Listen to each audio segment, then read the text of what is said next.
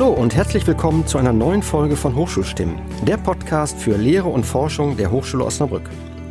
Wir wollen ins Gespräch kommen mit Lehrenden, wollen wissen, warum sie hier sind, was sie antreibt und wie sie ihre Themen in Lehre und Forschung nach vorne bringen. Wir, leider heute ohne die liebe Julia Grafenstein, sind nur Carsten Morisse. Und in unserer heutigen Folge sind wir an unserem schönen Standort in Lingen bei Professor Dr. Bernd Ruping, Professor für Theaterpädagogik und darstellende Kommunikation an der Fakultät Management, Kultur und Technik. Wir sind hier heute in dem wunderbaren Tonstudio des Instituts für Kommunikationsmanagement, äh, wo wir einfach mal schauen wollen, wie das von der Technik klappt und hoffen da nochmal eine bessere Qualität an den Tag legen zu können. Hallo Bernd, schön, dass du dir Zeit nimmst, dass wir uns hier treffen können. Grüß dich, Carsten. Ich freue mich auch. Bin ja, sehr gespannt. Genau. Ja, wir haben uns kennengelernt. Äh, ich hatte das nochmal recherchiert im April 2006, also schon eine ganze Zeit lang her. Oh Gott. Äh, das war damals der Kindercampus, die Kindercampus-Veranstaltung, die es, glaube ich, in Liegen heute immer noch gibt. Gibt es noch? Ja. Äh, die gibt es in Osnabrück ja nicht mehr, aber damals hast du, ich glaube, 150 Kindern, glaube ich, erklärt, warum die ganze Welt eine Theaterbühne ist. Das ist richtig, ja. Soll ich was dazu erzählen? Ich versuch's, ich versuch's wieder hochzuholen. Ja, gerne. Ähm, eigentlich ist das, was ich da mit Kindern gemacht habe, das, was ich auch mit Studierenden mache, mit Führungskräften in Unternehmen und sowieso mit allen Menschen. Ich misstraue immer diesen Zielgruppenorientierungen, wo man so eine Hypothese hat und sagt, ab bis da können die das wahrnehmen, ist alles Quatsch. Ich glaube, wenn man äh, die, den Menschen in die Augen guckt und miteinander in Dialog geht, dann kann man viele Dinge treiben, von denen man gar nicht glaubt, dass man das kann mit äh, etwa Kindern. Und äh, ich sag mal von hinten, die Idee dieses Kindercampus war, die Kinder zu ermächtigen, dass sie im Rahmen der Kommunikation, die ja immer äh, insofern, ich will nicht sagen, Gewalttätige sind, aber ein wenig schon, weil sie eigentlich nie die Macht haben, ihre Interessen durchzusetzen.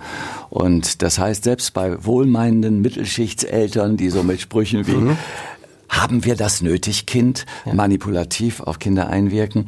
So ist es äh, meiner Ansicht nach sehr wichtig, äh, den Kindern zu sagen, dass ihre Sicht auf Welt sich mitunter fundamental unterscheidet von dem, was ihre Eltern gern möchten, mhm. was sie von mhm. der Welt wahrnehmen.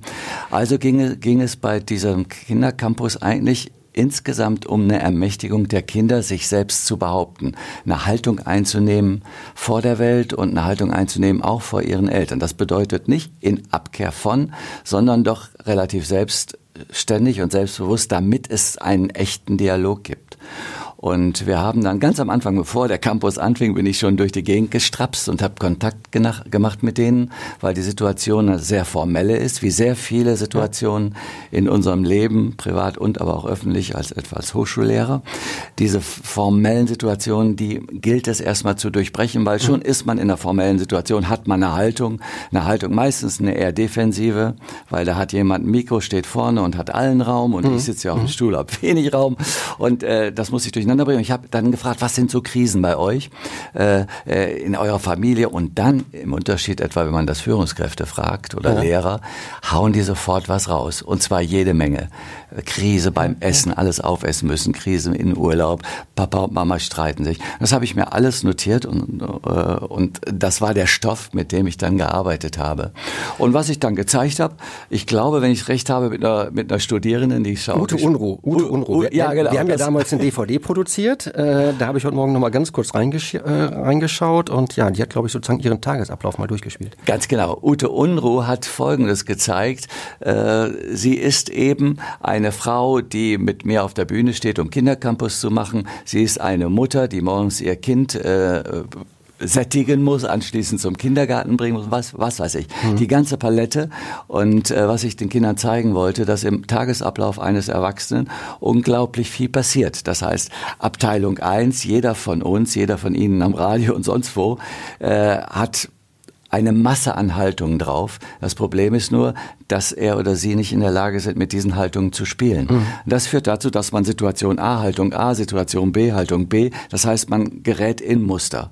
Die sind zum Teil brauchbar, weil man nicht jeden Tag die Welt neu erfinden kann, aber sie haben auch eine dunkle Seite. Mhm. Das ist die, dass man nicht in eine lebendige Kommunikation kommt oder man könnte sagen, die Welt als Möglichkeit sieht, ja, jede ja, Situation ja. als Möglichkeit sieht.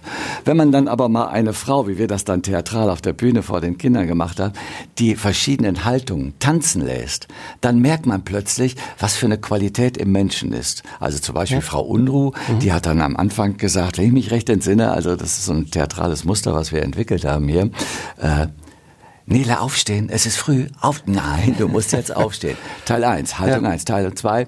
Sag mal, äh, Karl, ihr Ehemann, kannst du sie gleich zum Kindergarten... Wie? Du hast keine Zeit. Du bist auch Vater.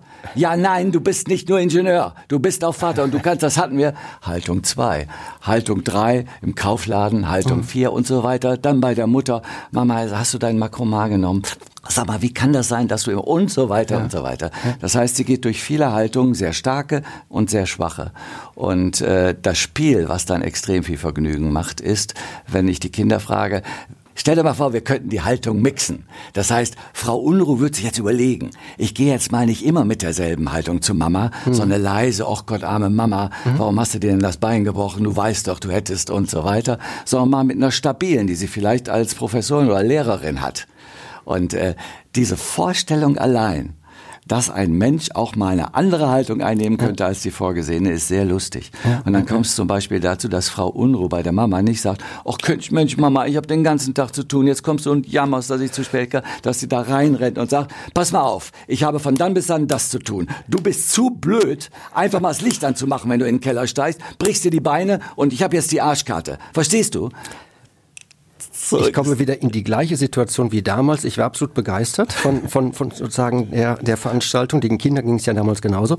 Kann ich mir jetzt vorstellen, eure Lehrveranstaltungen funktionieren sozusagen genau in diesem Muster? Ihr spielt ständig Theater. Vielleicht nehmen wir mal so ein bisschen Blick so auf die Lehre. Mhm. Oder vielleicht fangen wir noch mal so ein Stückchen früher an, denn ich glaube, diesen Bereich der Theaterpädagogik, ich glaube, vor der Hochschule gab es ja schon so eine Vorgängereinrichtung. Mhm. Äh, den hast du ja hier auch mit, mit aufgebaut. Vielleicht blicken wir noch mal ganz kurz zurück, wie es eigentlich dazu gekommen ist. Wie bist du eigentlich hier angekommen? Angekommen. Äh, was war dein Weg?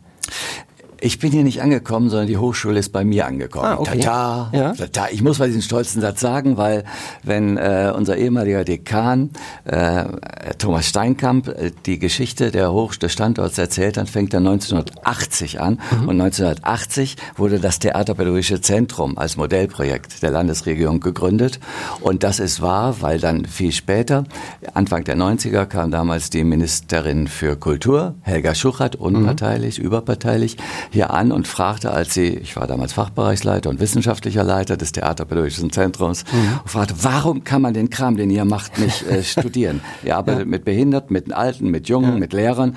Warum ist das nicht studierbar? Und es war nicht studierbar in Deutschland. Okay. Und dann habe ich gesagt, ja, weil wir dazu ein Ministerium brauchen. Wir brauchen einen Präsidenten einer Hochschule, der Lust hat, das zu mhm. etablieren. Und beides war dann da. Bei Herr Mielenhausen hat man eine Doktorarbeit geschrieben mhm. über ökonomische Geschichten im Kontext von Theater. Theater. Und äh, der Mensch, der für die Schuchart die ganzen Hochschulen verwaltete in Niedersachsen, Herr Körner, war ganz scharf darauf, dass Kultur in die Fachhochschule Osnabrück, die eine ja. sehr, sehr starke ist in Niedersachsen, ja. etabliert wurde. Und so kam da was zusammen. Und so mhm. erwuchs aus diesem Pflänzchen Theaterpädagogischen Zentrum tatsächlich, und ich habe auch Schuchart nochmal gefragt, es ist also nicht mein Mythos, sondern es ist so, erwuchs mit diesem Stachel des Theaters und der Theaterpädagogik der Hochschulstandort Campus Lingen der Hochschule Osnabrück. Das, das das war so.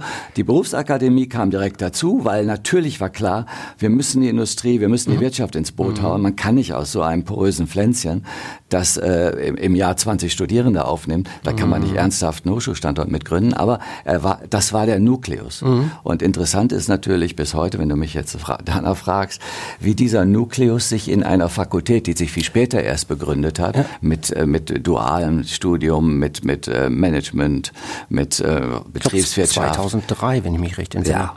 Also wenn mhm. bei äh, wie, wie, wie kann man das mhm. unter ein Dach bringen? Mhm. Und das war sozusagen die Herausforderung meine, äh, so, sowohl in Bezug auf meine eigene Wissenschaftlichkeit, die geisteswissenschaftlich ja. durchtränkt ist, da ja. kommen wir vielleicht gleich nochmal drauf, ja, und kunstwissenschaftlich Ästhetik äh, auf der einen Seite und dann auf der anderen Seite, die sehr technisch und sehr, sehr, sehr, sehr, sehr funktional mhm. organisiert sind. Wie geht das zusammen und was macht das? Mhm. Das mhm. ist äh, die Herausforderung, vor der ich stehe, dazu können, darüber ja, können wir gleich würde ich gleich auch noch mal sprechen. Was Werdegang, wie bin ich hier hingekommen? Ja. Du hast ja, glaube ich, du hast keine Schauspielausbildung nein, gelaufen. Ne? Nein, ich habe, äh, also das war auch interessant. Ich habe studiert und damals äh, in den 70ern war es Standard, dass ein anständiger Studierender, Klammer auf, ein linker Studierender, mhm. ein gesellschaftskritisch eingestellter Studierender, nicht nur da sich irgendwie die Lehren anhört und in die Vorlesungen rennt, die auch regelmäßig gesprengt wurden, weil die äh, Professoren damals doch schon sehr dunkelschwarz waren, ja. sehr, sehr dunkelschwarz zum Teil, sondern nein, man sollte ins Leben, man sollte seinen Hintern riskieren und deswegen bin ich parallel zu meinem ganzen Germanistik, Soziologie, Pädagogik und leider auch Theologiestudium äh, dazu übergegangen, im Freizeitzentrum Bergfidel am Fidelio beim Preußenstadion in Münster, okay. die härteste Gegend mhm. äh, in Münster, Sozialarbeit zu machen, ohne eine Ausbildung dafür. Es war einfach der, der Punkt, an dem ich mich aussetze, einem Klientel, das zunächst mal nicht auf einen, auf einen Germanisten, ja. Deutschlehrer oder ja, Theatermensch bürgerliche Kacke wartet, mhm. sondern ganz andere Probleme hat. Gewalttätig ist, sich selber in, ins Prekariat schießt. Das war die Herausforderung. Das mhm. wollte ich natürlich nicht. Mhm. Das waren meine Leute, mhm. die mhm. sozusagen mhm. ausgespuckt werden von Gesellschaft. Und da bin ich hin nach Belgien und ich wurde, ich habe da, man glaubt es sieben Jahre lang äh, Sozialarbeit gemacht, okay. ohne Ausbildung. Ja. Äh, und dann wurde mir schmerzhaft bewusst, nämlich als mir jemand eine Nadel in den Arsch geschoben hat, äh, dass das nicht einfach so geht. Eine mhm. gute Gesinnung haben und mhm. es ernst meinen, das mhm. ist das eine. Mhm. Aber äh, ernst genommen werden ist das andere. Und dann kam mir im Philosophiestudium und in der Germanistik Walter Benjamin äh, recht, der sagte, wenn man etwa mit Kindern oder mit Menschen, die nicht den, äh, das Bildungsprivileg haben oder den Stand der Bildung, zusammen äh, arbeiten will, Kommunikation haben will, dann braucht man etwas zwischen mir und dir in der mhm. Mitte, über das wir uns verständigen. Also eine, so eine Art intermediaren Raum mit, mit Impulsen, irgendwas. Und dann bin ich angefangen und habe überlegt, okay, wenn ich das alles will, dass die sich sozusagen emanzipieren, dann brauchen wir was Drittes, über das wir uns einig werden. Und dann habe ich zum Beispiel sehr sensationell mit Jugendlichen, die alle Probleme hatten mit ihrer Sexualität, aber nach außen keine, mhm. äh, ein Sexbuch zu machen. Damals hat Günther Arment das Sexbuch, sehr revolutionäres ja. Buch, gemacht und ich hatte das dabei, um, um das mit den, mit den Menschen da zu bearbeiten, mit den Jugendlichen. Und die sagten dann aber nicht, das lesen wir jetzt, die sagten, wenn, das können wir auch. Wir haben auch Ahnung von Sexualität. okay, wir arbeiten über Sexualität und jetzt geht's los, dann erzählt mal. Mhm. Ja, und das mhm. endete dann damit, äh, dass die Mädchen große Penisse malten, die in irgendwelche ja. Scheiden flutschen und habe gesagt, Leute, ich glaube euch kein Wort, das ist ja. alles gelogen. Ja. Dann haben wir die getrennt, dann hatte ich nur die Männer, Kollegin hat die Frauen, äh, die Mädchen übernommen und dann stellte sich nach kürzester Zeit heraus, dass jeder der anwesenden Jugendlichen ein mhm. Problem mit seinem Penis hat. Mhm. Da waren Pickelchen, da war mhm. das, dann ging er nicht richtig hier, dann war er zu klein, Fimose hatte jemand, also Riesenprobleme und wir hatten plötzlich einen wirklichen Gegenstand. Mhm. Mhm. Führte unter anderem dazu, dass sämtliche Jugendliche für umsonst zum Chefarzt der Unikliniken durften und okay. ohne dass die Eltern es mitkriegen, ja. behandelt wurden. Okay. Also tolle, tolle Geschichte. Ja, Wir ja. sind in einen Pornoladen reingegangen mit allen jugendlichen Mädchen, mit Jungs. Hat die Szene umgekrempelt, ein theatraler Effekt ohne Beispiel. Plötzlich kickten die ganzen anwesenden Männer in sich zusammen. Die Jugendlichen haben Fragen gestellt. So entstand dieses Buch. Es entstand wirklich. Mhm. Und wir waren auch in den Medien, im Fernsehen damit und so. Aber es war zwischen uns war etwas Drittes. Ja. Und äh, dann konnte ich meine Fragen stellen. Ja, ja. Und sie wurden dann tatsächlich sozusagen die Autoritäten ihres Alters. Aber auch da braucht es eben äh, schon die Intervention, weil mhm. die, mhm. alles ist voller Angst. Das ist mhm. genau dasselbe mit Führungskräften, wenn ich in Unternehmen arbeite. Alles, die, die größten Helden, die da vorne stehen, denen geht der Arsch auf Grundeis eigentlich, wenn sie mal einfach durch den Raum la laufen sollen und sich anschauen. Können die nicht. Weil, warum? Mit welchem mhm. Zweck? Welchem mhm. Ziel? Also. Und dann sind wir auch schon fast bei der Philosophie. Mhm. Äh, das Ziel der Arbeit, das hat sich so allmählich über diesen Weg, Berchvidel, Philosophie, dann Brecht mit seinem Verfremdungseffekt, äh, das Zentrum dieser Arbeit, die ich mache und bis heute mache, ist, entfremdungsarme Räume zu etablieren. Mhm. Also so wie wir jetzt hier sitzen, dass ja. wir ein echtes Interesse und nicht ein funktionales Interesse aneinander ja. haben, dass du möchtest, wirklich wissen möchtest, was ich sage und nicht ja. nur, weil du damit irgendwelche Funktionen anderswo erfüllst.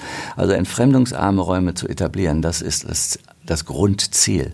Und ich glaube, das Institut hier, was wir jetzt vorher, das TPZ, mhm Ja, das war aber noch, das hat's noch schwerer, weil wir mussten immer Gelder erwirtschaften. Wir mussten aber 1,4 Millionen Euro kriegen, um die Leute überhaupt zu bezahlen. Das war, da hängt man schon an so einem Faden und muss sehen, dass das Theater, das man macht, auch Applaus kriegt. Mhm. Das ist mhm. schon furchtbar. Mhm. Das mhm. haben wir jetzt hier nicht. Also mhm. ich kann nur sagen, das, was wir hier in dieser Hochschule haben, gibt es auch nicht im deutschsprachigen mhm. Ausland, in Deutschland sowieso nicht. In dieser Ausstattung, in dieser Qualität ist so eine Art entfremdungsarmer Raum. Jemand sagte mal, der letzte Hippie-Bus, der durch die Lande fährt. es ist nicht nur Flower Power. Ist, ja. Äh, da kommen wir vielleicht auch nochmal zu. Ist, das ist schon sehr ernst, was ich denke, was zu tun das ist. Das heißt, die Studierenden kommen dann auch aus ganz Deutschland? Ja, hierher? aus ganz Deutschland bis ja. aus China hatten wir okay. auch schon Studierende. Also das ist überhaupt nicht regional bezogen. Gar ja. nicht. Wir hatten jetzt wieder beim letzten Tag 120 Bewerbungen. Das ist ein Privileg, dass ich eigentlich, eigentlich herrlich. Ja, das ist herrlich. Da sind 120 Leute. Und ich sag mal, mit, mit mit 100 könnte ich arbeiten, mit 110 mhm. könnte ich arbeiten. Das einzige Problem, was verhindert, dass wir miteinander arbeiten können, ist vielleicht, dass manche glauben, sie könnten das als Therapie benutzen. Mhm. Da ist was dran, weil ein Stück therapeutisch ist diese Arbeit immer, weil man mhm. kann keine Rolle spielen, ohne mit sich selber in ein Gedränge zu kommen. Ja, mhm. das ist so, aber es ist keine Therapie, das können wir nicht leisten. Wir haben die ganze Pädagogik am Hals ja. und die ganze Ästhetik und das Theater am Hals. Das passt schon kaum in einen Studiengang. Was sind das für Personen, die hier hinkommen? Sind das Leute, die schon eine gewisse, sag ich mal, Lebenserfahrung haben oder sind das Leute, die auch direkt von der Schule kommen? Ich habe ja. überhaupt kein klares Bild davon. Es sind, das muss ich jetzt wieder sehr mhm. behutsam sagen, es sind sehr junge Leute, mhm. die von mhm. der Schule kommen. In der Regel. Mitunter sind Ältere dazwischen und das hebt das Niveau massiv, weil die sind eigentlich ja. zu jung. Wir ja. hatten eine Phase vor ist das ja acht Jahren oder so, da haben wir einen berufsbegleitenden Studiengang noch dazu angeboten. Schaffen wir ressourcenmäßig mhm. gerade nicht. Mhm. Äh, und aus diesem und das war eine ganz andere Arbeitsweise. Warum? Weil die mit dem einen Bein schon im Beruf standen, das heißt echte mhm. Erfahrung machten, echt in Anführungsstrichen, und mit dem anderen Bein hier dann diese Erfahrung draußen sozusagen bearbeiten konnten. Jetzt kommen die Studierenden und was sie mitbringen, ist Schule, Schule, Schule, Lehrer, Eltern. Mhm. Und Schule, Schule, Lehrer, Eltern ist ein Bezirk, der noch nicht so wirklich, zum gar nicht bei diesen behüteten Menschen, die da heute auf mhm. uns kommen, in der Regel behüteten mhm. Menschen, der äh, Szene machen kann. Also es, und der auch sehr schambesetzt ist. Mhm. Weil äh, wenn ich in der Schule versagt habe, ist es schambesetzt. Wenn in meinem Elternhaus Krise ist, ist es schambesetzt. Kein Mensch will Mama und Papa verraten. Das heißt, ich habe immer diese Wand dazwischen. Kerl Leute, wir wollen hier jetzt Theater der Unterdrückten machen. Das heißt, mhm. wir brauchen eure Krisen, damit wir mhm. darin arbeiten können. Da sagen die, ja, ich bin ja nicht hier, um meine Krisen zu bearbeiten. Ich, mhm. Nein, aber diese Bearbeitung ist für die Methode, die ich euch beibringen will, extrem ja. wichtig. Ja. Schnitt, ich bin auch äh, mit, mit wir, wir Programm, Programmverantwortlicher für Führung und Organisation ja. neben dem äh, Studiendekan Wolfgang Arens Fischer des Instituts für duale Studiengänge. Dort machen wir den Master Führung und Organisation und äh, den gestalten die Theaterpädagogen mhm. maßgeblich mit. Das heißt, wenn ich jetzt dieselben Techniken, die ich bei uns lehre, äh, hier reinpacke ins Institut mhm. für duale Studiengänge. Und wenn ich es geschafft habe, diese Monster an Tischen, die immer nur sagen, vorne redet einer und der weiß, wie es geht und ihr schreibt mit und dann wisst ihr auch, wie es geht, an die Seite geräumt habe, mit diesem ganzen Lächeln und den ganzen. Ironie, äh, die dann dahinter hängt. Wenn das geschafft ist und ich dann sage, okay, zeig mir mal eine Situation eurer Krise, dann habe ich 20 Krisen im Raum. Und zwar mhm. sofort. Mhm. Das heißt, ich brauche die nicht aufwärmen. Die stecken mit einem Bein in ihren Unternehmen und erleben Unternehmen auch, ich muss wieder vorsichtig reden, als Krise ja. und sich selbst in Unternehmen als Krise. Klar, weil die machen da ja auch fröhliche Wissenschaft. Das ist ja Teil des Programms. Die staunen darüber, dass die Verhältnisse so sind, wie sie sind. Und das mög, mag, mag, mag man ja nicht in einem äh, Wirtschaftssystem, das sehr stark über Konkurrenz funktioniert, wo man Werksgeheimnisse hat, wo wenn ihr was mhm. schief läuft, es ja nicht nach außen dringen mhm. kann. All diese Dinge, die Wissenschaft eigentlich verhindern. Äh, dass wir das hier tun, ist natürlich ein Schatz, weil wir kriegen so viel Stoff. Problem ja, ist immer, wie breitet man den Stoff dann aus? Ich habe vor Jahren mal hier einen Workshop äh, mitgemacht, szenische Reflexion, ja. äh, damals mit Harujo und, und Sabine Inert. Mhm. Und das war für mich einer der schönsten Workshops, die ich jemals hier gemacht habe. Ne? Weil wir ja auch da mit theatralen Mitteln meine persönliche Krise durchgespielt haben. Ich habe vorher nie was mit Theater am Hut gehabt. Ja? Ja. Und es hat mir einen unglaublichen Spaß gemacht und hat auch nachhaltige Wirkung bei mir erzielt. Ja, das ist schön. Genau, nee, also wirklich. Also, wenn ich das andocke, wieder an die Geschichte. Äh, ich äh, war dann gerufen, hier sowas aufzubauen, aber im Schulterschluss mit äh, Controllern, Betriebswirten und Ingenieuren. Das war mein härtestes Lehrgeld. Mhm. Mhm. Weil äh, diese Art von Ironie, diese Schmunzeln, mhm. dass wir weiße, weiße Wände mit Vorhängen vorhängen, überhaupt, dass wir Bilder kaufen, äh, der ganze Quatsch hatte ich dort am Hals und ich mhm. musste den souverän, dem souverän begegnen, weil ich wusste, das sind meine Kolleginnen und Kollegen. Ja, ja. Und jetzt behutsam umgehen. Und da ist mir äh, meine Idee von Theater, und dazu wollte ich gleich was sagen, natürlich zu Hilfe gekommen. Ich meine, wenn ich Theater sage, nicht das, was auf den Bühnen geschieht. Mhm. Da, das ist großartig, das bringt mich durcheinander, da kriege ich mhm. die wertvollsten Impulse und das entsetzt mich auch wieder meiner Normalität mhm. und ist also sehr, sehr hilfreich. Aber ich meine zunächst mal ein ganz, ganz urmenschliches Phänomen.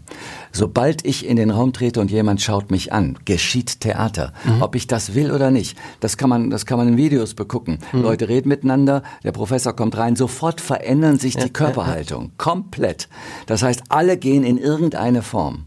Und äh, mit dieser Idee von Theater, man könnte sagen, mit einem Theatralitätskonzept bin ich auf die mhm. Leute zu. Das heißt, ich musste sagen, er kann nicht anders. Er muss sich jetzt wehren, dass da so einer kommt und mhm. dem, der hat mehr Möglichkeiten, schräg zu sein, Spaß zu machen, seine Haltung zu verändern, probeweise, als ich das kann. Und äh, das heißt, ich musste Demut lernen, mhm. großen Respekt vor diesen je besonderen Menschen mhm. in ihren jeweiligen Bezugssystemen und ich musste äh, den wissenschaftlichen Diskurs erweitern. Und äh, ich konnte mich nicht einfach auf Ästhetik beziehen. Mhm. Wenn du an die, mhm. zu meinen beiden wunderbaren Kollegen an die Universität der Künste gehst, mhm. die sind radikal ästhetisch grundiert. Mhm. Wenn ich denen sage, ich gehe in Unternehmen, weil da sind Menschen, dann sage ich, du verrätst ja den Kern unserer Arbeit. Das ist autotelisch, das verfolgt keine Zwecke. Autotellers, ne? Mhm. autotelisch. Da äh, wir, wir arbeiten und gestalten in Spannung zur Gesellschaft. Mhm. Verkauf unsere Sachen nicht an Menschen, die nur funktionalisieren. Leute, okay, ich habe das zu tun gehabt hier ja. und ich bin äh, eigentlich getrieben davon, dass auch in Unternehmen, ich meine, wo arbeiten die Menschen? Wie viele Menschen arbeiten in Unternehmen? Da mhm. sind Menschen, die, wenn sie diese das ist meine Mission mhm. sozusagen. Ja, das, das spürt man. Das spürt ja, man. Wenn, wenn, wenn, die diese Idee mhm. von Theatralität nicht bekommen, in mhm. ihren Kommunikationssystemen verelenden. Wenn Sie nicht wissen, dass ein Mensch, der sich zusammenscheißt im Unternehmen oder in kleinster Haltung runterdrückt oder mhm. brutal funktionalisiert und auch keine Scheu hat, das auszudrücken, schwarze Pädagogik, mhm. wenn Sie nicht wollen, da sind genug andere, solche Geschichten. Wenn Sie dafür keine Haltung entwickeln können, immer dieser Begriff der mhm. Haltung, der kommt noch öfters. Das heißt, wenn Sie es nicht sagen können, okay, ich gehe hier nicht als ganzer Mensch hin, ich äh, trage hier nicht meine Würde zu Markt, mhm. sondern der kriegt von mir nur meine Arbeitskraft und zwar mhm. so wenig mhm. wie möglich. Mhm. Dann kann ich gleichzeitig auf der anderen Seite, wenn er das gelernt hat, das zu unterscheiden, sich selbst als ganzen Menschen von sich selbst als Rollenträger, äh, dann kann ich mit genau dieser, derselben Botschaft auch zu dem Führer, der Führungskraft gehen. Du bist vom Affen gebissen. Wenn du keinen. Raum entwickelst, in dem der oder die andere irgendwo anfängt, sich ernst gemeint zu fühlen, irgendwie das Gefühl hat, ich verwirkliche mich hier auch als Mensch und nicht nur als Büttel Büttel von irgendeiner ja. Funktion, von der ich am Ende nichts habe, weil den Mehrwert zieht sich doch der Unternehmer rein und ich kriege dann irgend so ein, so ein bisschen davon. Also das treibt mich so wohlwissend. dass es einer der frustrierendsten, Job, frustrierendsten Jobs ist, weil ganz am Ende sitzen da immer irgendwelche CEOs und Führungskräfte, die das weitermachen oder nicht weitermachen und die nicht darauf gucken, mhm. dass auch ihr Unternehmen ein Bildungsinstitut sein könnte. Mhm. Mhm. Also wenn ich da jetzt mal so die, die Studienprogramme, in denen ich irgendwie so aktiv bin und die ich da vielleicht so im Blick habe, eher jetzt in Osnabrück, also dieses Thema Haltung, würde ich sagen, ist da schon so ein bisschen vernachlässigt. Jetzt hast du mal eben im Vorgespräch hast du gesagt, du hast Montag den ganzen Tag Lehre. Kannst du uns mal so einen Einblick nehmen, wie dir das dann gelingt mit den Studierenden, dass sie da ihre Haltung entwickeln? Wie sieht so eine Lehr ja. Lehrveranstaltung bei dir aus? Oder ähm, ich wenn, wenn die ja gerade sozusagen ja. ganz frisch von der Schule kommen, das ist ja, das ist ja eigentlich ja. ein riesen, Riesenschritt. Ja. Ich, ja, ich mache, ich nehme jetzt den Montag. Ja. Und äh, das, was da geschehen ist, war wirklich so, dass ich mich, dass ich mich so geärgert habe, dass unsere neue Kollegin Frau Zomu das nicht gesehen hat, weil das ist eine Performancefrau mhm. äh, und äh, sehr intelligente, äh, promovierte Performancefrau gibt's eigentlich kaum. Und äh, was habe ich gemacht? Äh, das Thema war nicht von mir, sondern von den, von den Studierenden eingebracht. Schönheitswahn und Zwang, Schönsein, zumindest mhm. der perfekte Körper. Mhm. Sowas. Und dann äh, gingen die in Vierergruppen und sie sollten zu diesem Thema äh, jeweils ein Bild bauen. Also du, Carsten, baust mhm. mit drei anderen dein Bild, in mhm. dem du siehst, mhm. was dieser Schönheitswahn mit dir macht. Mhm. Und äh, dann der nächste und der nächste und der nächste. Das heißt, wir haben hinterher vier Standbilder. Wirklich mhm. wie Statuen, muss man sich das vorstellen. Vier Standbilder zu diesem Thema und jeweils für ein Bild ist einer zuständig. So, dann haben wir vier Bilder. Der schöne Effekt ist, das kann man jetzt schon analysieren. Das habe ich bei, ich soll die Namen der Unternehmen nicht nennen, in großen Unternehmen mit den Führungskräften mhm. auch gemacht. Krise als Führung. Die haben sofort Bilder und zwar brutale Bilder. Mhm. Dann haben die vier mhm. Bilder und äh, dann kann man die Bilder einzeln besprechen und dann kann man überlegen, was ist das Gemeinsame dieser vier Bilder. Und dann kann man ein Including-Image bauen und während man das tut, bearbeitet man sozusagen den Gegenstand mhm. Schönheitswahn aus verschiedensten Aspekten. Ich bin aber einen Schritt weiter gegangen. Ich bin von, sagen wir mal, der soziologischen Ebene, nämlich ich zeige dir, was ich äh, im sozialen System abgekriegt habe, zu einer ästhetischen. Dann sage ich, okay, jetzt habt ihr vier Bilder. Jeder von euch hat vier vier Haltungen im Körper. Eins selbst gewählt, drei mhm. aufgewählt.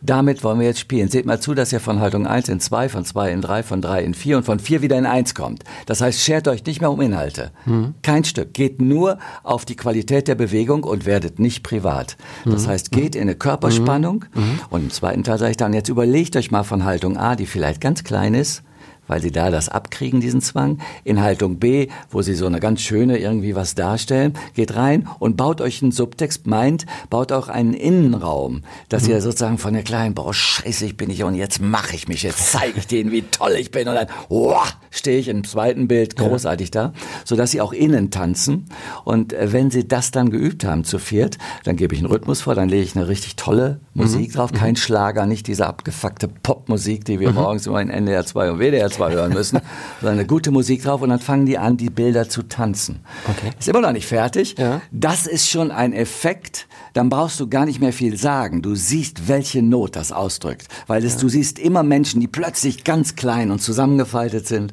und die dann ganz groß werden. Meistens ist der Blick ein Erstarrter, das Grinsen nicht echt. Und dann zerschneide ich diese Bilder. Dann isoliere ich die und dann ja. habe ich 18 Studierenden, die einzeln im Raum stehen und dann mache ich die Musik nochmal und dann tanzen die ohne einen Partner. Sie improvisieren und irgendwo steht ja jemand, dann gehen sie zu dem Entspannung.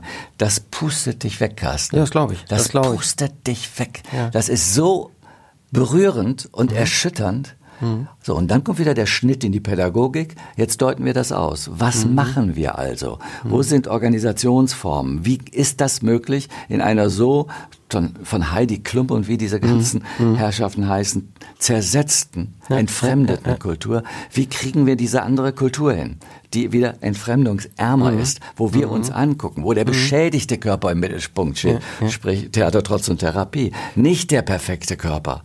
Äh, wie, wie kriegen wir das hin? Was müssen wir tun? Was müssen die Studierenden mitbringen? Du hast eben gesagt, ihr kriegt 100, 120 Bewerbungen. Jetzt, wie groß sind die Gruppen und wie wählt ihr dann aus? Weil, äh, ich meine, was, was ist sozusagen, muss man da, welche Talente muss man mitbringen? Um also es, wir machen eine Aufnahmeprüfung, die okay. extrem intensiv ist, mhm. aber auch sehr befriedigend. Das mhm. ist eine großartige Woche, in der wir zu viert, vier, vier Professoren, mhm. Lehrkräfte für besondere Aufgabe und, und oder wissenschaftliche Mitarbeiter aus mhm. der Perspektive von bestimmten fachlichen äh, okay. Elementen mhm. gucken. Bewegung, mhm. Durchlässigkeit, Flüssigkeit, Körpersprache, ähm, äh, Stimme, sowas. Mhm. Also mhm. ganz klassische Sachen.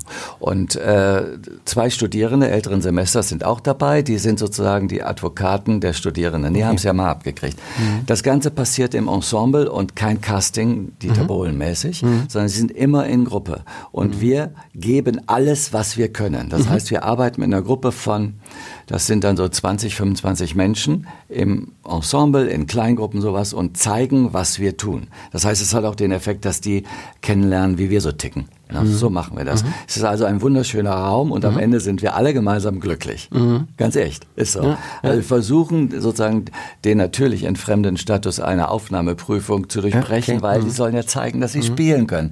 Paradox paradoxer geht's gar nicht. Mhm. Also vergesst, dass das hier eine Aufnahmeprüfung ja, ist. Ja, ja, ihr sollt schön spielen und wenn ihr das nicht vergesst, könnt ihr und so. Also wir wissen aber, was wir da tun. Und wir versuchen also von vornherein auch auf der Metaebene die Kommunikation mit denen herzustellen, zu sagen, wir nehmen nur 20, 18 ja. Leute auf. Ja. Das heißt, mit weiteren 80 können wir arbeiten. Mhm. Es ist nicht scheitern. Mhm. Es ist ein Ressourcenproblem, mhm. dass wir nicht mit mehr Leuten arbeiten können. Also das klären mhm. wir am Anfang. Ja, was müssen die können? Die müssen ein Praktikum vorweisen, mindestens sechs Wochen, mhm. äh, wo sie in einem Theaterraum oder einem theaterpädagogischen Raum gearbeitet haben, dass sie nicht so ganz von null äh, auf 100 gehen. Innerhalb dieser Aufnahme gibt es auch einen, einen wissenschaftlichen Teil, wo sie wieder zu sechs sitzen, äh, vier Theatertexte kriegen, sehr unterschiedlich gewichtet und darüber diskutieren sollen. Sie müssen nichts richtig wissen. Wir wollen nur hören, haben Sie mhm. Sprache? Mhm. Können Sie sprechen? Mhm. Ja. Und dann, äh, ja, so geht das. Und dann sitzen Sie da. Und dann gucken wir und haben dann ein riesen Auswertungsgewirr am Hut. 120 Leute stehen da. Jeder hat für jeden in sechs unterteilten Prüfungsabschnitten. Da ist das Prüfungsamt extrem genauer. Das heißt, jedes einzelne Teil wird durchgeprüft. Das kannst du dir vorstellen, wie wir da sitzen. Und ganz am Ende gibt's dann eine Rankingliste.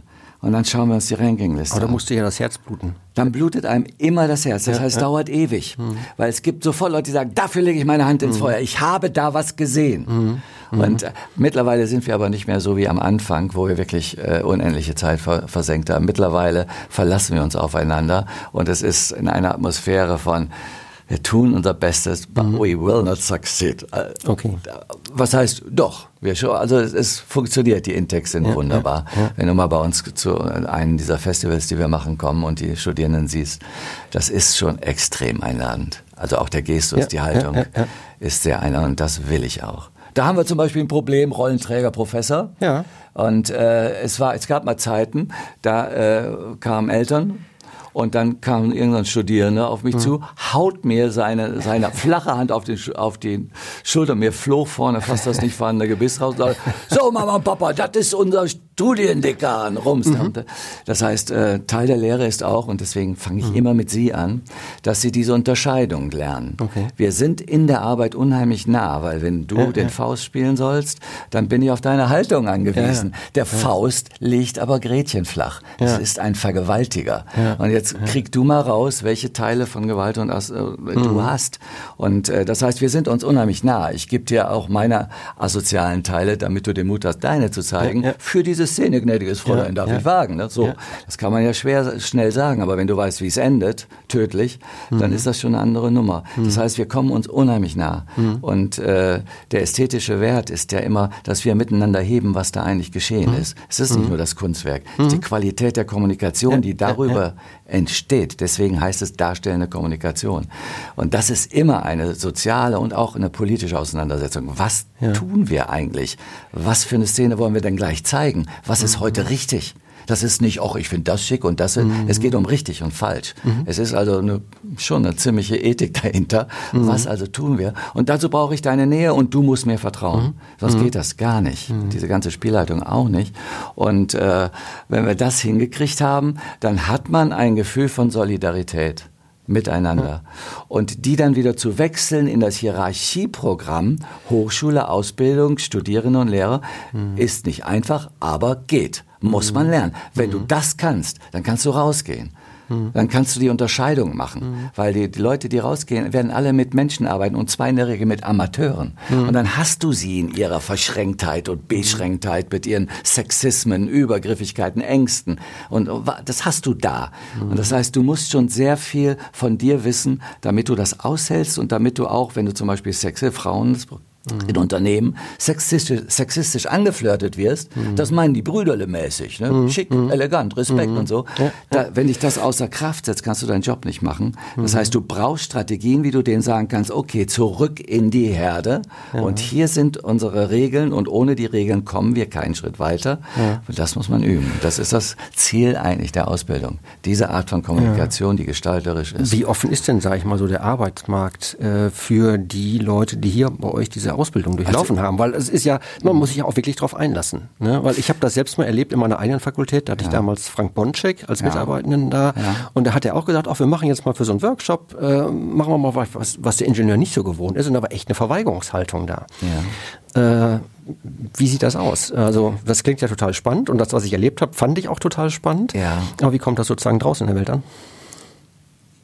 Das kann man nicht eins zu eins be beantworten. Also ich rede mal von Forschung. Wir machen mhm. sehr viele Forschungsprojekte und diese Forschungsprojekte, Eva Rennwert hat die an den Land gezogen, 2,3 Millionen Euro, insgesamt sechs Jahre im Auf Auftrag des BMBF haben wir geforscht, äh, in Unternehmen rein und danach noch Nachfolgeforschung und darüber ich reden. Mhm. Da hatten wir ein Projekt, das hieß Genderama. Ja. Also Drama, Gender, also ja, um Geschlecht in Führung. Das heißt, wir hatten ein gemischtes Publikum von sehr vielen, sehr bekannten Firmen hier, und dann die Stadtparkasse, aber auch mhm. das Atomkraftwerk, mhm. die versammeln sich hier, MCO, wer auch immer. Also wir haben mittlerweile über die Zusammenarbeit mit dem IDS einen wirklich schönen viele mhm. Türen auf mhm. in Unternehmen, was mhm. ja auch sehr, sehr selten ist, ja, ja. was auch ja. eine neue Kultur hier im Emsland bietet, nebenbei bemerkt. Mhm. Dafür ist Hochschule ja auch gut und soll sie auch machen. Und äh, Genderama mussten wir natürlich erstmal wieder die Frauen von den Männern trennen, weil die Männer gehen sofort in einen Gestus, in einen, das würden wir auch. Du sitzt da nicht einfach mhm. so rum, sondern kaum, wenn ja jetzt mhm. eine Frau oder wenn Julia dabei wäre, weiß ich nicht, musste man gucken. Ja. Aber es ist eben was anderes, definitiv. Und dann gingen die in zwei Räumen, in den einen Raum, hörtest du die Frauen und kein Quatsch. Innerhalb von drei Minuten rhythmische Geräusche machen, du hörtest sie singen und tanzen und das heißt alle Aufwärmübungen, die meine ja. Kolleginnen Rennwert und Kular sich vorgaben, gingen da sofort ab wie nichts. Mhm. Die hatten einen Spaß ohne Ende. Ich mit Boncheck mhm. in der im anderen Raum nebenan mit den Männern. Und dann sagte ich den fatalen Satz, gehen Sie mal durch den Raum, ne, was ich eben schon mal hatte, lassen. Sie alles hängen, was Sie zum Laufen nicht brauchen. Machen Sie auch mal den Unterkiefer ja. frei. Lassen Sie das mal alles los. Vergessen Sie den Anzug, in dem Sie stecken. schlören Sie durch mhm. den Raum und dann gucken Sie mal, wer so da ist. Mhm. Und dann, und, und, jetzt machen Sie es mal größer. Nehmen Sie mal dem einen was weg. Mhm. Äh, machen Sie es ein bisschen noch größer, dass es eine Karikatur wird und so, wie es so geht. Ne? Mhm. Dass die anfangen, mhm. sich komisch zu finden. Mhm. Was schwer ist, sich komisch finden. Ich meine, das das einzig menschliche überhaupt, dass wir miteinander uns auch komisch finden können. Und dann können wir auch fremden Menschen begegnen, die nach Deutschland kommen. Wenn man man die eigene Komischheit mhm. sozusagen, mhm. wenn man weiß, dass man selbst wie so ein Irrer durch die Gegend rennt. Und äh, das machte ich so und hinterher. Gut, es ging irgendwie, die Frauen hatten zehn Szenen, warum es scheiße läuft in den mhm. Unternehmen und mit Führung und die Männer hatten mal irgendwie eine, weil bei uns ist alles völlig unproblematisch. Das ist unglaublich, der Effekt nie so groß gesehen. Und dann kommt ein Mann, man muss sich den so vorstellen, schlank, groß und Hollywood-tauglich. Ein schöner Mann. Mhm. Der sagte, Herr Professor Rupping, ich muss es jetzt mal sagen. Ich habe mich in meinem Leben noch nie so geschämt als in dem Moment, als ich einfach so durch den Raum laufen musste. Okay. Das wurde dann der Kern, also total netter Mann. Also der fand das selber, also es wieder Beginn von Forschung, wie alles Theater, der fand das selber unglaublich dass er das nicht konnte oder nur mit einem großen Anteil von Scham. Und das war natürlich für mich, also der ja gern mit Männern mhm. arbeitet, mhm. weil wir so viel Defizite haben mhm. und sie mhm. nicht miteinander bearbeiten. Da sind ja. die Frauen weit, viel weiter, ja. viel weiter. Was würde MeToo für uns heißen? Da gibt's ja. nichts. Wir müssen das jetzt immer so einzeln hervorbringen. Und dann hatten wir ein Thema, nämlich Scham. Mhm. Kein Mensch hat damit gerechnet, mhm. dass die Führungskräfte dieser emsländischen Unternehmen das Thema Scham miteinander bearbeiten. Und dass aus dem Thema Scham diese Macho-Haltung hervorging. So nach dem Motto, ich schieß zuerst, bevor sie merkt das. Mhm. Das war total spannend. Und äh, dazu dann ein Verhältnis zu der eigenen Scham als Mann, zu den eigenen Versagensängsten, zu dem nicht dieser perfekte Mensch zu sein, für den ich eingestellt worden bin. Das war das, der Kern des Effekts. Also mhm. man kommt ran, aber natürlich ist das ein Weg. Und äh, da bei Ihnen, in, bei, den, bei dir, bei den Ingenieuren, es ist eine Frage. Der Theaterpädagoge fliegt am Anfang Aufwärmübungen zu machen. Mhm, genau. Das kann aber komplett konterkarieren das. Ja. Es ist, das habe ich auch lernen müssen. Auch wenn du mit Jugendlichen arbeitest, lass sie nicht erst Mannekes machen. Dann, ja. das, da denken die, das geht an meine Identität. Mhm. Also frag sie, worüber wollen wir reden? Mach mhm. erst mal eine Verabredung. Was ist dein Thema? Mhm. Ganz nüchtern, wie sie es gewohnt sind, im Sitzen. Genau, das war nämlich genau, das war letztendlich so eine Lockerungsübung. Ich weiß gar nicht mehr, was der ja, Workshop-Thema war. Genau, dann, verloren.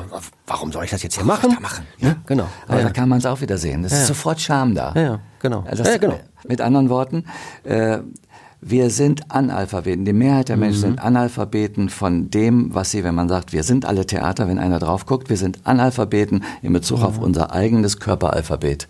Das ist die Geschichte von ganz am Anfang, Anfang vom äh, Kindercampus. Ja. Das heißt, das zu merken oder anders gesagt, die Welt etwas theatraler zu sehen. Äh, mhm. Ich hatte hier ein Beispiel. Also am Anfang wurde mir ein Controller vorgesetzt, mhm. mit dem ich jetzt gut kann. Das ist lange her. Aber ja. dieser Controller äh, meinte mich kontrollieren zu müssen. Ich war hier aber seit 20 Jahren im Emsland. Ohne ja. mich wäre der gar nicht hier. Ja. Ne? Und äh, dann die Situation war folgende. Äh, ich las durch die Stadt und Herr Boss, den gibt's immer noch, der Chef der Stadtwerke, äh, sagte mir, Herr Rupping, das mit der, mit der Heizung von der Hauptschule am Ball, wo wir erstmal untergestopft waren, das kriegen wir an allen an Gremien vorbei, das ist geregelt für die nächsten zwei Jahre, sagen Sie das mal bitte Herrn XY. Und ich sage, okay, mal, ich renn darüber und sage, hallo, darf ich mal kurz? Ja, was ist denn? Ich habe mit Herrn Boss gesprochen. In welchem Auftrag? Wenn Sie mit jemandem von der Stadt sprechen, dann in meinem Auftrag oder gar nicht. Und ja. weißt du, was ich gemacht habe? Nee. Gegen mein eigenes fachliches Wissen. Ich habe auch den Zeigefinger oh, rausgepiekt oh, oh, und habe gesagt, mhm. Und wenn Sie ein Statusproblem haben, Herr XY, dann kommen Sie in meinen Unterricht. Rums, raus, draußen habe ich die Bäckerfaust gemacht, ja, die Säge ja. und so ungefähr zehn Meter weiter habe ich gedacht, so klasse, Huping, du bist angewiesen auf diese Menschen. Ja. Du bist das kleine Pflänzchen. Mhm. Erstmal in den Mehrheitsverhältnissen, die, die dann etabliert wurden. Jetzt nochmal, zwei Tage später, klopf, klopf, klopf, kann ich kurz stören? Wie schaffen Sie das eigentlich, was Sie hier so, so. Jetzt können Leute sagen, das ging dann. Ja. Wir kamen dann irgendwann auf die gemeinsame Ehe. Ja. Das ist Manipulation. Ja, kann man so nennen. Aber es ist, ich kann nicht darauf warten, dass dieser Mensch sein ja. Statusproblem verändert und ich damit ihm anständig reden kann. Das heißt, ich muss meine eigene Haltung verändern damit dieser Mensch erstmal sich ernst genommen fühlt und wir dann am Ende auf eine erwachsene Ebene kommen. Das haben wir dann mhm. geschafft. Aber das ist so, so, so eine Geschichte, das heißt, mhm. wir müssen uns selbst in den Blick nehmen und äh, diese Verschämtheiten überwinden. Das ist auch so ein Metaziel von all dem, was wir treiben. Definitiv. Nun hast du eben schon mal das Stichwort Forschung angesprochen und du hast ja, ja eine ganze Reihe von Büchern hier mitgebracht, äh, die angefangen mit einer Dissertation über Brecht, wenn ich ja. das richtig gesehen habe. Ja, und dann hier beispielsweise äh, eine ganze Buchreihe, der erste Band Theatrales Lernen als philosophische Praxis. Das heißt, ihr tragt sozusagen auch ja. über den klassischen Weg der, der, der Wissenschaftskommunikation, also Veröffentlichung, Veröffentlichung, Veröffentlichung, ähm, eure, eure Ideen und Gedanken und Erkenntnisse sozusagen in die Welt hinaus, nicht nur über die Studierenden. Es muss, es, wir sind alt. Nicht? Ich, hab ja, ich bin jetzt 65, mache noch zwei Jahre, weil das Land das so will und weiß natürlich, weil ich mir eigentlich auch nichts Besseres vorstellen kann. Aber äh, doch, ja, Rock'n'Roll-Musik zum Beispiel. Ja, da kommen wir gleich noch drauf zu sprechen. Äh, aber äh, ja, wir sind schon als Geisteswissenschaftler sehr auf dieses Medium fixiert und äh, dieses und wir haben äh, meine Kollegin Marianne Streisand jetzt gerade frisch emeritiert äh, und mein Kollege aus der Alice Salomon Fachhochschule jetzt auch emeritiert, Gerd Koch aus äh, Berlin. Wir haben vor vielen Jahren die Lingener Reihe zur Theaterpädagogik gegründet. Die heißt auch stolz Lingener mhm. Reihe. Das ist auch ein einmaliges Ding, wo wir systematisch die Abteilungen der Theaterpädagogik beforschen, befragen. Mhm. Wir haben mittlerweile 15 Bände mhm.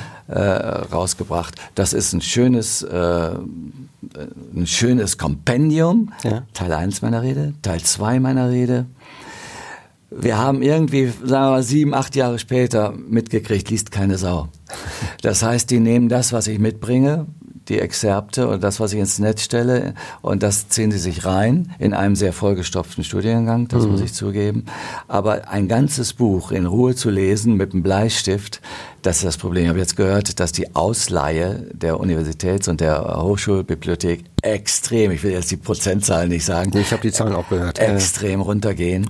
Äh, und äh, da werden wir nicht umhin kommen, uns dem zu stellen. Das die gucken YouTube, die gucken die, Netflix. Ja, natürlich. Die, ne? und die hören Podcasts. Die hören Podcasts, hoffentlich, hoffentlich. Ja, ja genau. Ne? Also insofern ist das schon, hm. wir haben das Archiv für Theaterpädagogik. Pädagogik. Das Deutsche Archiv für Theaterwitz wird langsam international.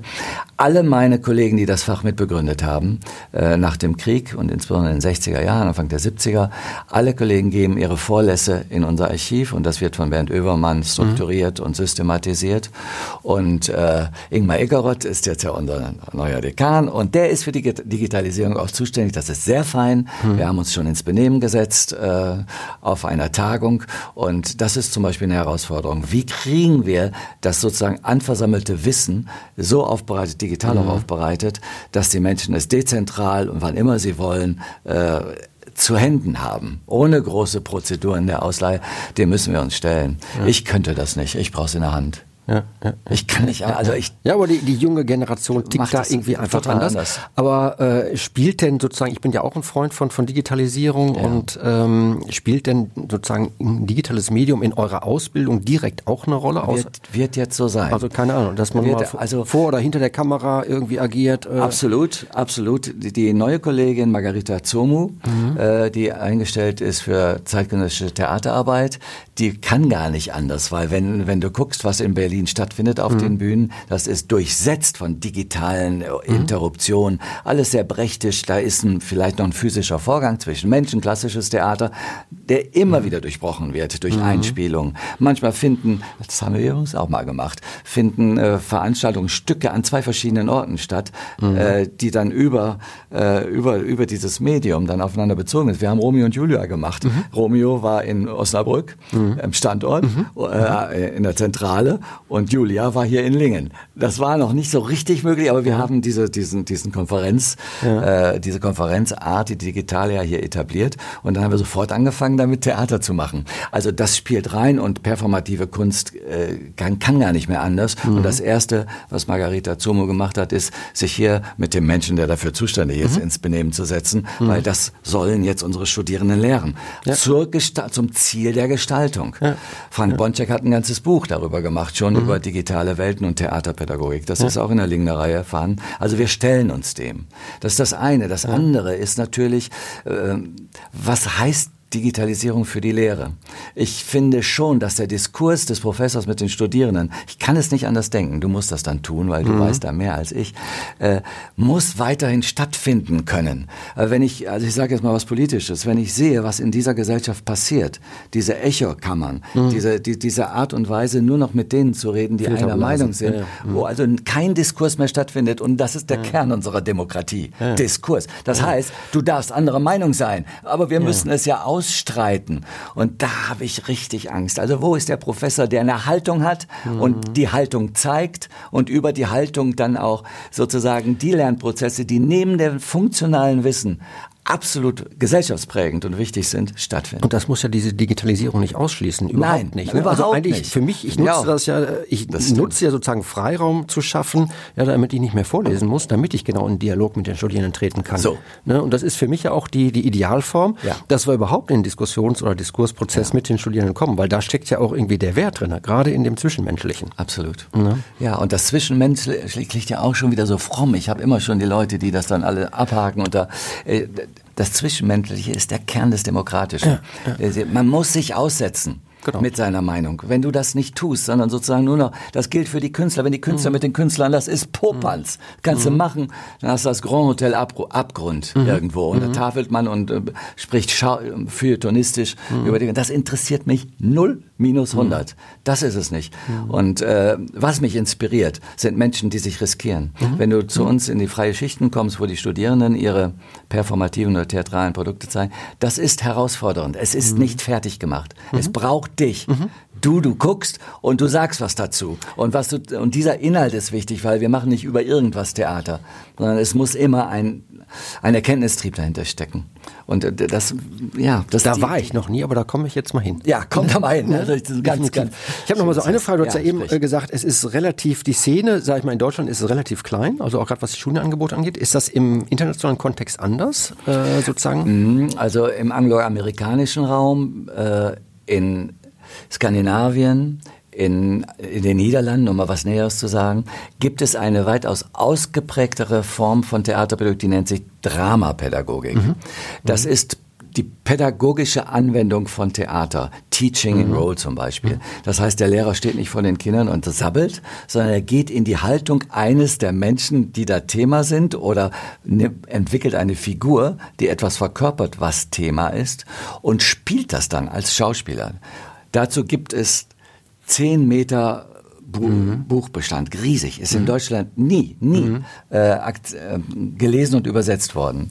Äh, das heißt, eine ganz spezifische Sparte der pädagogischen Arbeit mit Theater, der schulpädagogisch, mhm. muss man fast sagen. In Holland haben die äh, Drama-Dozenten oder Teacher, die haben Zugang zu allen Schulen. Das heißt, dieses dicke Brett, was wir haben, mhm. äh, gibt's da nicht, wo du äh, erstmal zu, über die Universität überhaupt nur da reinkommst. Es fängt allmählich an. Also wir haben jetzt schon in der Oberstufe Theater und Theaterpädagogik, aber die haben das äh, als mhm. Basis. Und wenn ich da mit diesen Kollegen äh, etwa bei, bei internationalen Festivals, wir haben ja mehrere in Lingen beheimatet, äh, gehe, dann können diese Leute sich nicht vorstellen, dass Deutschland das mhm. Land von Goethe, mhm. von Schiller, mhm. von all diesen herrlichen Dramatikern nicht substanziell von klein auf in Kindergärten und mhm. Schulen mit Theater. Das können die sich nicht vorstellen, aber mhm. so ist es. Mhm. Das heißt, äh, äh, da ist wir, sind wir auf eine, auf eine Art Diaspora. Das, was wir aber eben besprochen haben, diese Art des Denkens über Theater, das haben die nicht. Mhm. Und diesen, mhm. die, das, was ich eben erzählt habe von dem Montagsunterricht, ja. wie die ja. Studierenden da gearbeitet haben, kennen die nicht. Also ich treib's ja bis zu einer Ästhetik. Und die Ästhetik ist wieder evaluierbar und dann sind wir wieder beim gesellschaftlichen Thema. Mhm. Also diese, diesen das, äh, kennen die nicht. Dafür kommen sie dann nach Lingen. Und okay. äh, die Studierenden, ja, die kommen von, von überall her, weil ich glaube, diese Art Angebot, wie wir das vorhalten und mit dieser Ausstattung in unserem Institut gibt es so nicht. Also die Kolleginnen ja. an der UDK äh, sind untergebracht in einer äh, Fachbibliothek, haben da zwei Schreibtische stehen, kein Raum, keine Sekretärin, kein mhm. Apparat, gar mhm. nichts. Okay. Sie machen nur das, was sie machen und sie machen extrem viel, aber sie die rocken von morgens bis abends. Und hier kommt man irgendwo hin, wird empfangen, kriegt einen Tee, geht durch die Räume, alle Räume sind voll ausgestattet. Also das ist schon jenseits der Qualität unserer Arbeit wirklich ein, ein unglaublicher Raum. Der hat die Theaterpädagogik in Deutschland und, äh, und drumherum weitergebracht. Ganz abgesehen von der Qualität unserer Lehre. Stichwort Rocken, sagtest du gerade. Ja. ja. Das ist eine Leidenschaft von dir, Rockmusik. Du hast das eben schon mal gesagt. Tja, wenn du dir vorstellst, dass ich in einem Missionsgymnasium St. Arnold äh, äh, ausgebildet, wie heißt das, erzogen wurde ja. und mein Abitur gemacht habe, meine Mutter glaubte, da sei ich geschützt von weltlichen Fairnissen. Äh, wenn du dir vorstellen kannst, was, äh, das war fast ein, Kla ein Kloster, also mhm. ich war der erste Externer, was da so äh, Mönche und Klosterbrüder mit Män Männern machen, dann mhm. geschah das auch dort. Mhm. Unan sehr unangenehme Dinge with God on our side mhm. sozusagen. Das war furchtbar. Gleichzeitig waren die barocken Inszenierungen mit Orgel und so, da konnte man sich nicht entziehen. Aus diesem Gemenge komme ich, mhm. so rausgequaddelt. Ohne irgendeine Beziehung zu meinem Körper, war alles mhm. tabu, war alles war mhm. Sünde. Und wenn man in Tanzkursus ging, was ich tat, wurde man aus pädagogischen Gründen runtergestuft. So, mhm. wenn da nicht die Rockmusik gewesen wäre und äh, ganz klischeehaft, wenn da nicht in äh, Reine der Woodstock-Film plötzlich im Metropoltheater mhm. Erschienen wäre mit Pete Townsend und Roger Doji, The Who ja. und See Me, Feel Me, Touch Me, Heal Me, damit konnte ich gut umgehen. Heil mich, das ist ja so halb religiös. Ja. Da habe ich im Stuhl im Kino, ich nie vergessen, war wirklich so eine Initiationssituation gesehen und dann, boah, und dann dieser Townsend, der aufstammt und diese Windmühlenschläge mit der mhm. Gitarre macht mhm. und sie am Ende kaputt haut, da spürte ich in mir etwas wachsen mhm. und ich wusste, das ist wahr. Es gibt was anderes als diese Scheiße, die hier, diese verklumpte Scheiße ja. mit Nazis als, äh, als Schuldirektoren, mit, mit mit einem Katholizismus, der jenseits von aller Befreiung mhm. ist, der nichts mehr zu tun hat mit, mit Jesus, so wie ich mir das ja, vorstellen kann. Und es war die Rockmusik, es waren die Lieder. Ich habe nichts verstanden, aber es waren immer Geheimnisse darin. Ja. Die, die, man sang über Sexualität, vor alles, was ich nicht hatte, aber es war da. Das, also es hat mich auf eine ganz existenzielle Weise gerettet. Und äh, so nimmt nicht Wunder, dass nachdem mein armer Vater, der Violine spielte als Schuster, als Schuhmachermeister, äh, dann versuchte mir die Violine oh. beizubiegen, als gratis Tons um die Ecke kamen.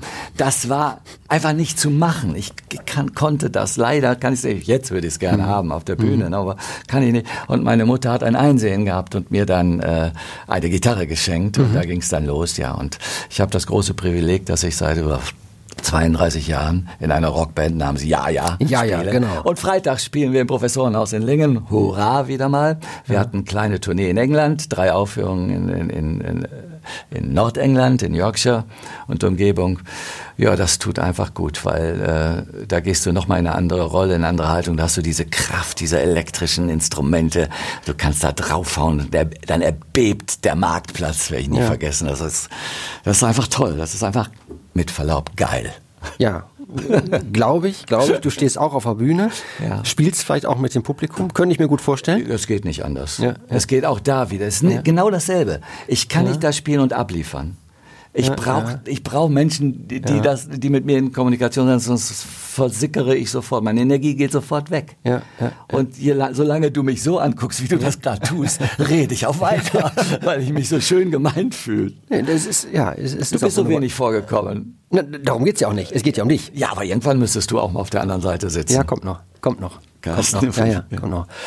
Ja, so mit Blick auf die Uhr. Äh, wir könnten jetzt vermutlich noch stundenlang weiterreden, äh, aber äh, wir wollen das auch nicht länger machen, weil dann hört man irgendwie. Irgendwann kann man es nicht mehr ertragen. Kann man es dann nicht mehr hören. Auch selbst die Studierenden, die vielleicht begeistert äh, nein, nein, zuhören. Nein, ähm, aber wir haben zum Ende immer so, so zwei, drei typische Fragen. Ähm, und zwar die erste Frage: So, gibt es Personen, Dinge, die dich auf deinem Weg inspiriert haben oder die dich nach wie vor inspirieren? Ja, ja, ja.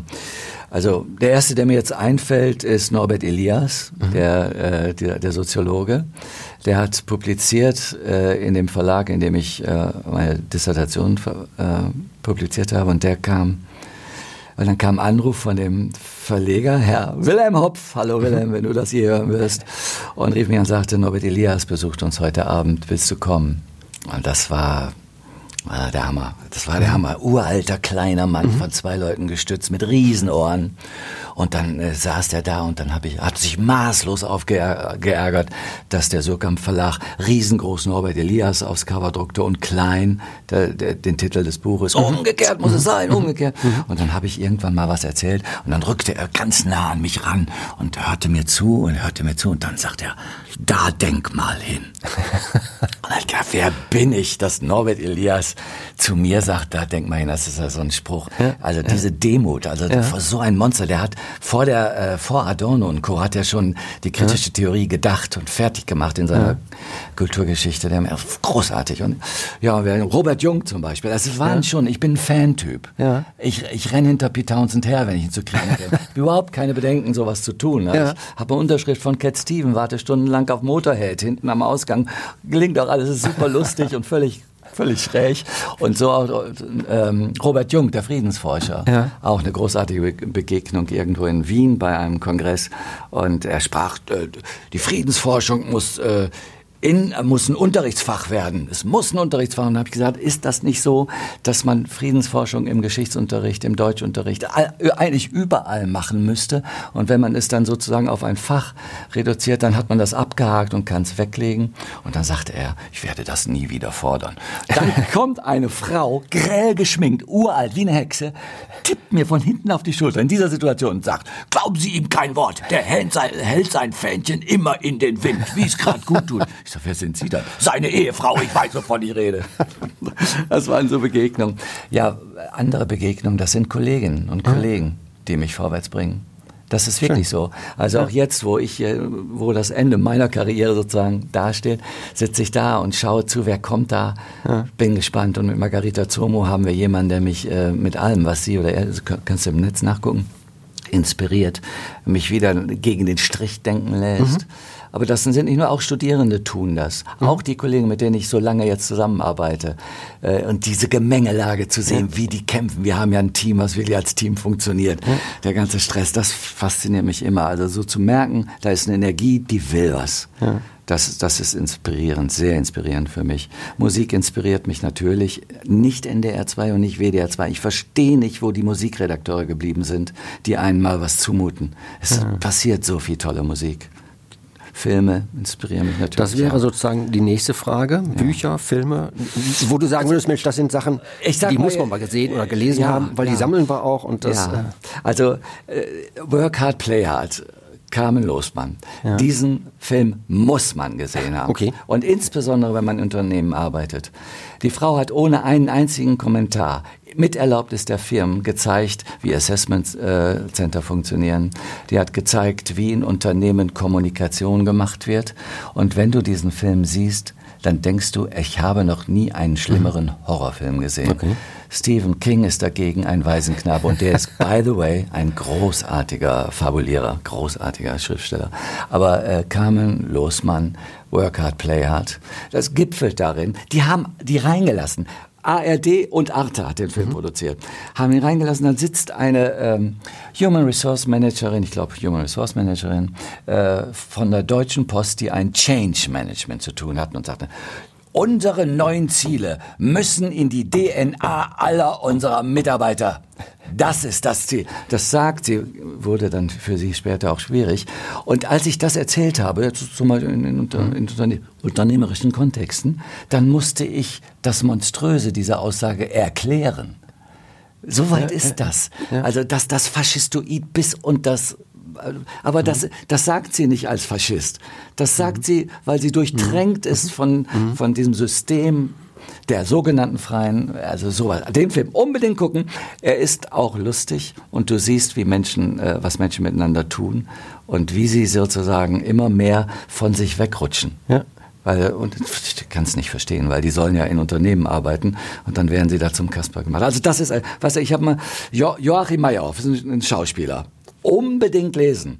Wer noch nicht weiß, was zu Weihnachten auf dem Gabentisch soll, unbedingt lesen Joachim Meyerhoff, ach, diese Lücke, Komma, diese entsetzliche Lücke. Er beschreibt darin, wie er bei seiner Großmutter, die eine bekannte Schauspielerin war, äh, gewohnt hat und dann seine Ausbildung als Schauspieler angefangen hat und was die alles von ihm wollten. Und jetzt kommt's. Mhm. Und die sagten immer, Joachim, du stehst ja schon wieder neben dir. Und er hat gesagt, ja. Und sie meinten damit, sei doch mal authentisch. So dieser Klumpatsch von Mensch, den du bist. Und dann sagt er diesen sehr schlauen Satz, erst als ich den, der neben mir steht, als Partner des Spiels akzeptieren konnte, konnte ich spielen. Mittlerweile, jetzt hat er zehn Jahre an der Wien Burgschauspieler mhm. gewesen, jetzt ist er in Hamburg. Und das ist schon wieder die Philosophie, von der ich eben erzählte. Dieser Begriff von Authentizität mhm. ist für mich fast Pornografie. Mhm. Kamera drauf und jetzt tobst du dich aus. Das als Führungskraft zu tun, ist tödlich. Das heißt, du brauchst einen zweiten, der dich führt in deiner ja. Rolle. Du brauchst einen Blick von außen. Das ist übrigens auch die Ethik unseres Faches, die was mit der Ästhetik zu tun hat. Du musst deine Rolle führen. Du kannst doch nicht, ich kann doch nicht als mhm. Bernd Rupik mit all den Makeln, die ich habe, ernsthaft auf Studierende zurennen. Natürlich brauche ich da äh, mhm. eine Gestalt. Das heißt, ich muss neben mir stehen und auch immer sagen, stopp, ist zu viel. Gelingt mir mhm. nicht, immer. Aber weißt du, was ich meine? Ja. Aber dieses Buch ist herrlich. Es ist ja. unglaublich komisch und unglaublich weise. Würde ich sehr empfehlen. Klingt gut. Ja. Ist gleich ein guter Tipp für Nächste Geburtstagsgeschenk für den Freund. Alle Filme mit Walter Matthau, jedenfalls ja. für ältere weiße Männer, die mittlerweile durch MeToo und all diese Diskriminierung ja, ja, schwer mit sich haben, Walter Matthau gucken. Dann geht es einem wieder gut. Bernd, stell dir vor, sozusagen deine berufliche Karriere ist vorbei, du kommst am Ende deines Lebens an und Ui. jetzt alles ist gelöscht. Alle Bücher, die du mal geschrieben hast, die ihr herausgegeben habt, sind irgendwie verloren gegangen. Du hast ein weißes Blatt Papier und möchtest jetzt jungen Menschen was mit auf den Weg geben? Drei Dinge darfst du aufschreiben. Was wäre das? Das erste wäre, schau hin. Schau hin und äh, sieh, was in diesem Moment schön ist. Das ist schwer, weil man immer in Schrittfolgen ist. Äh, schau hin, lerne, trainiere hinzuschauen. Dann ist die Käsetheke mit der Frau hinter der Käsetheke plötzlich schön mhm. und du hast einen anderen Diskurs mit ihr und du kriegst die besseren Käsesorten. Garantiert. Mhm. Schau hin. Und dann begreife denjenigen, der dich anschaut, als jemand, über dem du wirst, also in Entwicklung bist. Das heißt, äh, ich sehe mich, weil ich dich sehe also mhm. ich weiß nicht, ob man das so schnell verstehen kann. Das heißt, dass ich durch das andere, durch das Fremde, auch sogar durch das radikal Fremde, einen Eindruck von mir in meiner eigenen Geworfenheit und meiner eigenen Beschränktheit kriege. Und nicht zu sagen, der ist fremd, mhm. weg damit, mhm. kenne ich nicht, wasche ich nicht sondern genau das Gegenteil, mhm. dieses fremde andere nehmen, um daraus äh, sozusagen sich selber wieder neu zu gestalten. Das heißt, das Fremde und das andere als Herausforderung nehmen, in der, an der ich wachse. Das ist ja heutzutage, wir werden gar nicht dran vorbeikommen. Jetzt noch was Drittes. Mhm. mach Musik. Und zwar jetzt nicht tolle Musik, mach Musik, geh in Rhythmen. Spür das, sing, sing. Lass dir nicht austreiben, du hättest keine Stimme. Sing, mach sowas. Am besten mit Menschen. Es gibt nichts Friedlicheres, zum Beispiel, als ja. Männer, die miteinander singen. Es ist einfach wunderschön. Ja, es gibt doch jetzt überall auch dieses Rudelsingen. Zu das Recht. ist ja total Zu beliebt, Recht, ne? das, das öffnet die Seele.